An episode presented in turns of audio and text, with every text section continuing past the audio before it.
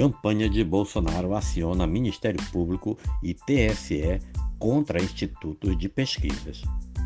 A campanha do presidente Jair Bolsonaro decidiu acionar a Procuradoria-Geral Eleitoral e o TSE contra institutos de pesquisa.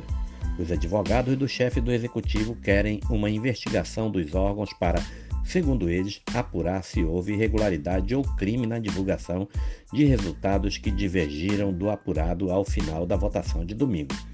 As petições protocoladas nesta terça-feira são direcionadas ao Corregedor-Geral Eleitoral Benedito Gonçalves e ao Procurador-Geral Eleitoral Augusto Aras. Aliados de Bolsonaro também já acionaram o Ministério da Justiça com argumentos semelhantes. O ministro Anderson Torres disse em rede social que encaminhou o pedido de abertura de inquérito à Polícia Federal. As duas hipóteses relatadas, pesquisa fraudulenta ou pesquisa falta, levam ao mesmo efeito naturalístico, a desinformação do eleitorado, dizem na peça os advogados do presidente. As representações de Bolsonaro têm como alvo institutos ou empresas que financiam levantamentos eleitorais. IPEC, Datafolha, IPESP, FSB, Genial, Poder Data, Atlas, MDA e Paraná Pesquisas. A campanha pede que eles sejam intimados a esclarecer as possíveis razões para a divergência de resultados superiores às margens de erros divulgadas e quais as medidas estão sendo adotadas para evitar que esse cenário se repita no segundo turno das eleições 2022 e nas próximas eleições.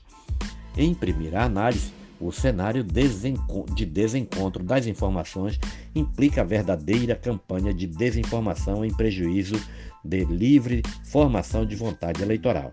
A diferença de votos apresentada com relação a Jair Bolsonaro pode ter levado a diferentes efeitos no eleitorado.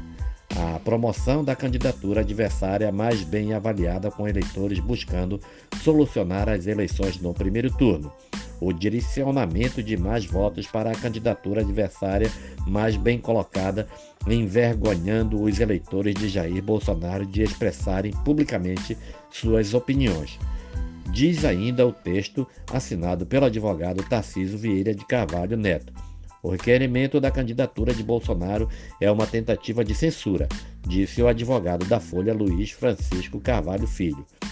O ex-presidente Luiz Inácio Lula da Silva passou para a segunda etapa da eleição com 48,4% de votos contra 43,2% de Bolsonaro.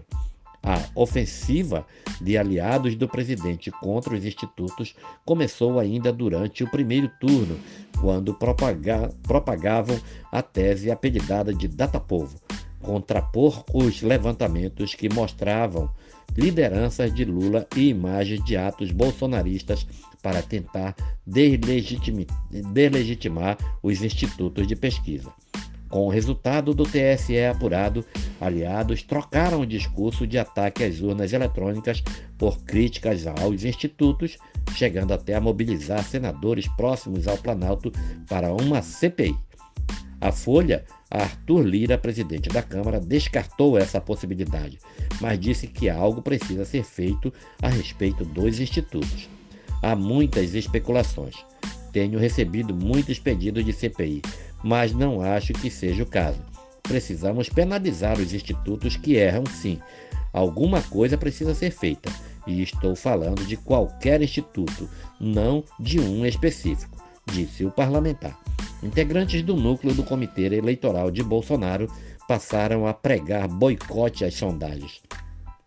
Eles também têm defendido meios, inclusive pelo legislativo, de questionar ou punir institutos cujo resultado divirjam muito do apurado pelas urnas.